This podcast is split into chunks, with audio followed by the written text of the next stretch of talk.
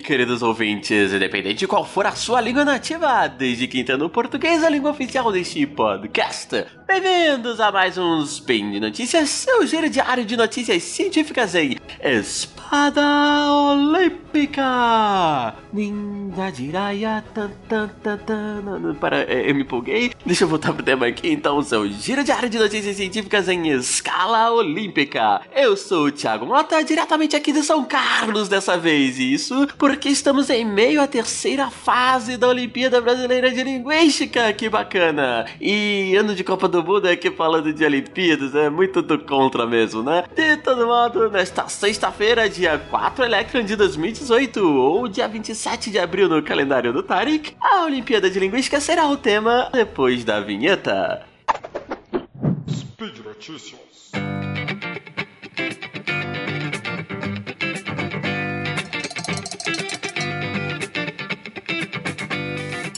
Enfim, é, esse episódio do Spin é especial para mim porque vai fazer um resumo de um evento que eu tô envolvido faz cerca de um ano, que é a Olimpíada Brasileira de Linguística. Nesse tempo eu percebi que poucos linguistas sabiam da sua existência, mas ao menos a recepção da ideia depois de conhecer o projeto tem sido bem positiva, né? Especialmente entre os estudantes da área. E antes de entrar na Olimpíada de fato, acho que é bem bacana falar um pouco sobre as Olimpíadas de Conhecimento.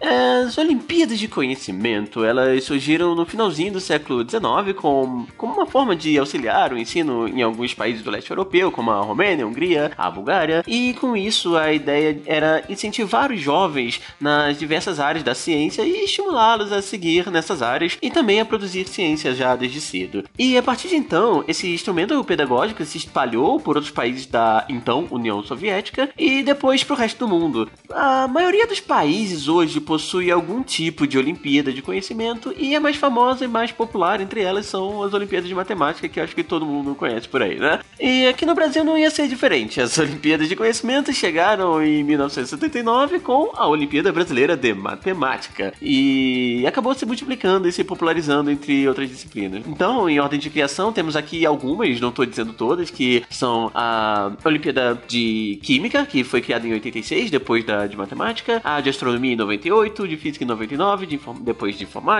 de Saúde e Meio Ambiente, a Olimpíada Brasileira de Matemática das Escolas Públicas, uma específica para a escola pública, que é financiada pelo MEC, inclusive, a Olimpíada de Biologia, de Robótica, de Física da escola pública também, e a de Linguística, que nasceu em 2011. A organização de Olimpíadas é hoje recomendada pela Unesco como uma forma de promover a educação mais estimulante, inclusiva, incentivando os alunos a desenvolver a autonomia para a resolução de diversos tipos de problemas. E com essa rápida introdução, acho que já podemos entrar no tema do podcast de hoje, que são as Olimpíadas de Linguística. Mas por que Olimpíada de Linguística, né? Ah, bom, para começar, a linguística não é lá uma disciplina muito conhecida, não é dada no ensino fundamental nem no médio. Lembrando aqui que linguística não é ensinar gramática do português ou de outras línguas. Então, a ideia da Olimpíada de Linguística é que as línguas são um dos aspectos mais impressionantes e característicos tanto da cultura quanto da cognição humana. E a partir dos problemas de linguística, é possível ressaltar tanto questões multiculturais quanto questões lógicas e matemáticas. Além disso, desenvolver a capacidade de observar, identificar e comparar dados linguísticos e padrões desses dados também fomenta a capacidade de aprender outras línguas. Além disso, em cada país que organiza uma Olimpíada de Linguística, os problemas elaborados para as provas acabam refletindo a própria área no país, como diz o Bruno Lastorina, idealizador da Olimpíada Brasileira.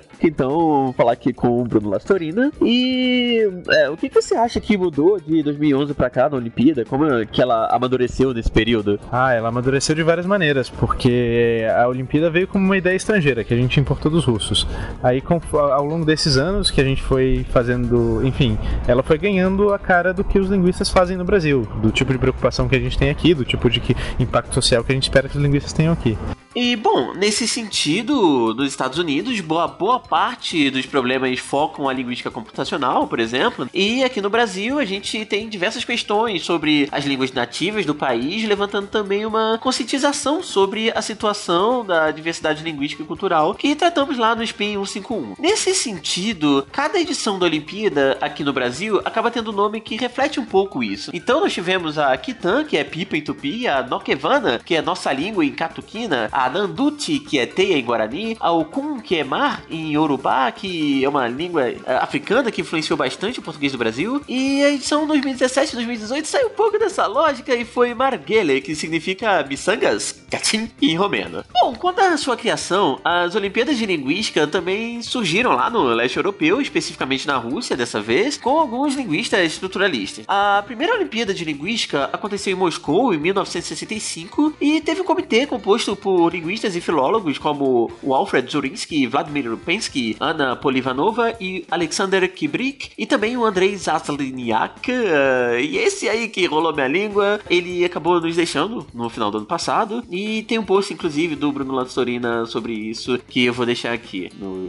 nos links, ok? Depois da Olimpíada de Moscou, outros países e cidades acabaram seguindo a ideia e foram criadas Olimpíadas de Linguística também na Bulgária em 84, no Oregon em 88, nos Estados Unidos, em São Petersburgo em 95 e a Olimpíada Brasileira de Linguística, como comentei agora há pouco, foi criada em 2011. E existem conversas bem avançadas para que o segundo país lusófono a entrar nessa onda seja Moçambique. Bom, se a gente considerar que o Brasil tem cerca de é, 185 milhões de falantes de português, Moçambique cerca de 19 milhões, e aí a gente pensa em Portugal, em Portugal, que tem cerca de 11 milhões, acho que a ordem tá certinha, né? Se a gente continuar essa ideia, né, seguindo essa lógica, ainda teríamos Angola antes de Portugal, aí depois de Portugal teríamos Guiné-Bissau, Timor-Leste, Cabo Verde e por último São Tomé e Príncipe. Mas enfim, como funciona a Olimpíada de Linguística? Bom, bem grosso modo, as questões são autossuficientes porque os alunos não têm informação em linguística e eles podem resolver as questões usando intuição, lógica e conhecimento de mundo. O método bem comum é o que a gente chama de pedra de Rosetta e esse nome vem, é, ele faz referência a uma pedra de 196 antes da Era Comum que tinha um decreto do rei Ptolomeu V e esse decreto estava registrado em três línguas diferentes, em hieróglifos, em uma variante do egípcio tardio que era chamada de demótico e um outro parágrafo em grego.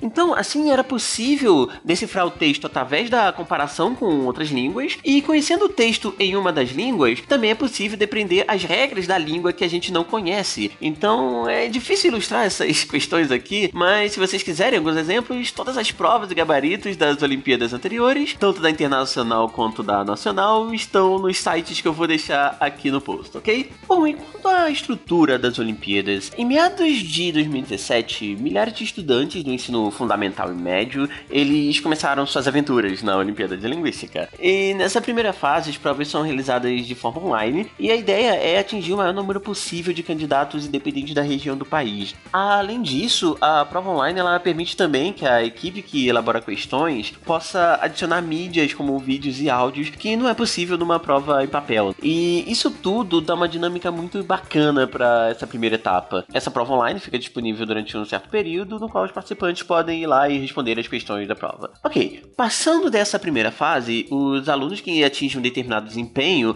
eles são classificados para a segunda etapa, que é realizada de forma presencial e em papel em diversos polos de aplicação espalhados pelo país e definidos também de acordo com o número de participantes que passaram na primeira fase em cada região. E essa fase que aconteceu agora, nos dias 9 e 14 de abril, é chamada de Escola de Outono. E o motivo desse nome é que os 60 melhores alunos passam uma semana convivendo com pós-graduandos e professores de linguística, assistindo palestras, fazendo o rolezinho linguístico, em que um tutor elabora um tema e lança um mini projeto de pesquisa para os alunos terem um treinamento prático na área, apresenta ideia, métodos, resultados em cartazes e tal. E além disso tudo, os alunos também participam de de debates nos últimos dias de evento e fazem a última prova. No conjunto dessas três notas, do rolezinho, do debate e da prova, é que saem os oito classificados do Brasil para a Olimpíada Internacional de Linguística. A Olimpíada de Outono desse ano foi abraçada pela Universidade Federal de São Carlos, que possibilitou alguns avanços bem bacanas, como diz o Bruno Lastorina. Essa edição foi especial, porque principalmente em relação ao comitê local, que é, são, eram várias pessoas que ao mesmo tempo ainda não tinham contato com a Olimpíada, mas que rapidamente ficaram muito empolgadas com ela. E então deu para fazer trabalhos muito legais, por exemplo, o rolezinho linguístico, o trabalho de pesquisa com os alunos foi super rico, várias as abordagens desde desde analisar maneiras de marcar o tempo verbal até analisar questões sociais ligadas a pichações no campus, é, a diversidade de pesquisas e a qualidade delas foi muito mais alta. E então acho que dá para avaliar como positiva essa recepção da UFSCar à Olimpíada, certo? É extremamente positiva, foi muito legal e eu, com certeza é só a primeira coisa de muitas que, que a Olimpíada faz junto com a UFSCar. E sobre a classificação em geral dos alunos? Bom, a gente ainda tá aqui na metade da semana da Olimpíada, mas nessa turminha aí que você já teve contato, já consegue te empolgar pra Olimpíada Internacional? É, eu acho que isso é unanimidade, tá todo mundo empolgado com a Olimpíada Internacional. Tá todo mundo mesmo tempo empolgado com o evento aqui e empolgado com a Olimpíada Internacional, porque, enfim, é uma coisa incrível.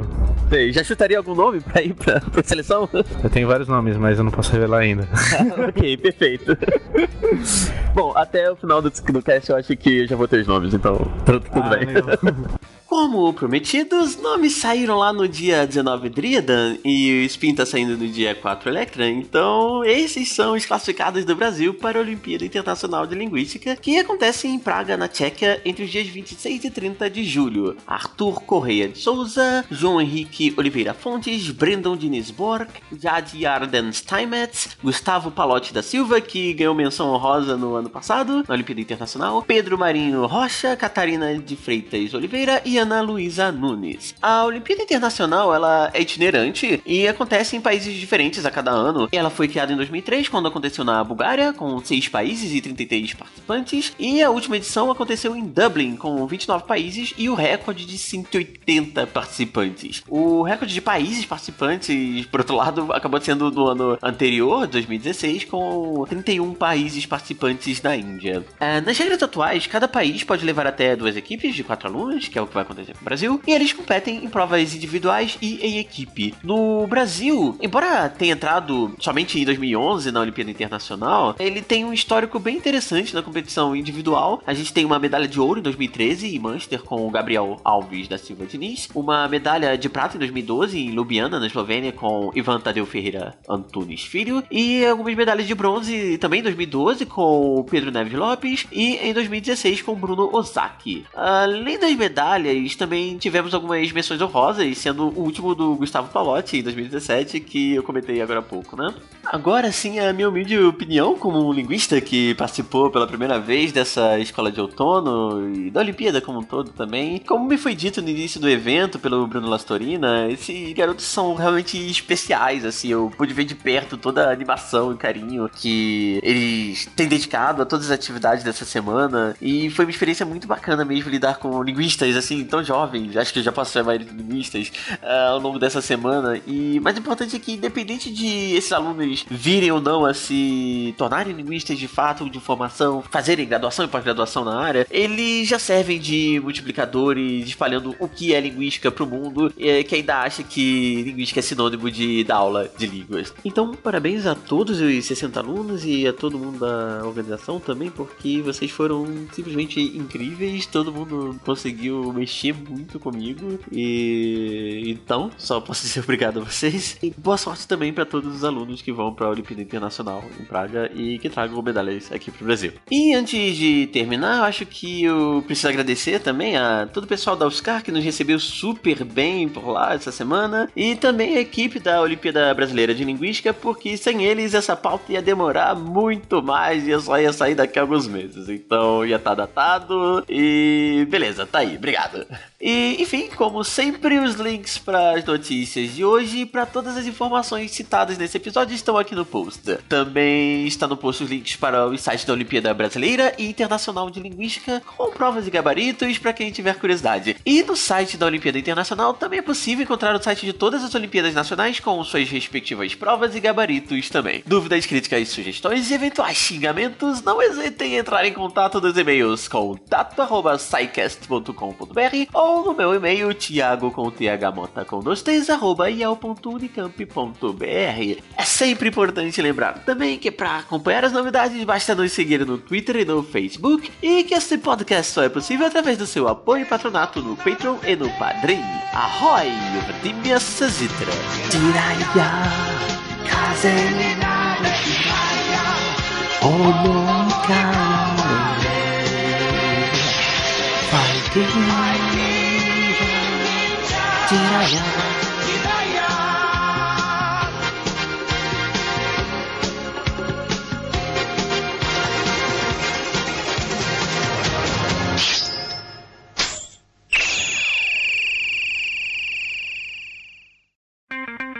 Edição por Felipe Reis.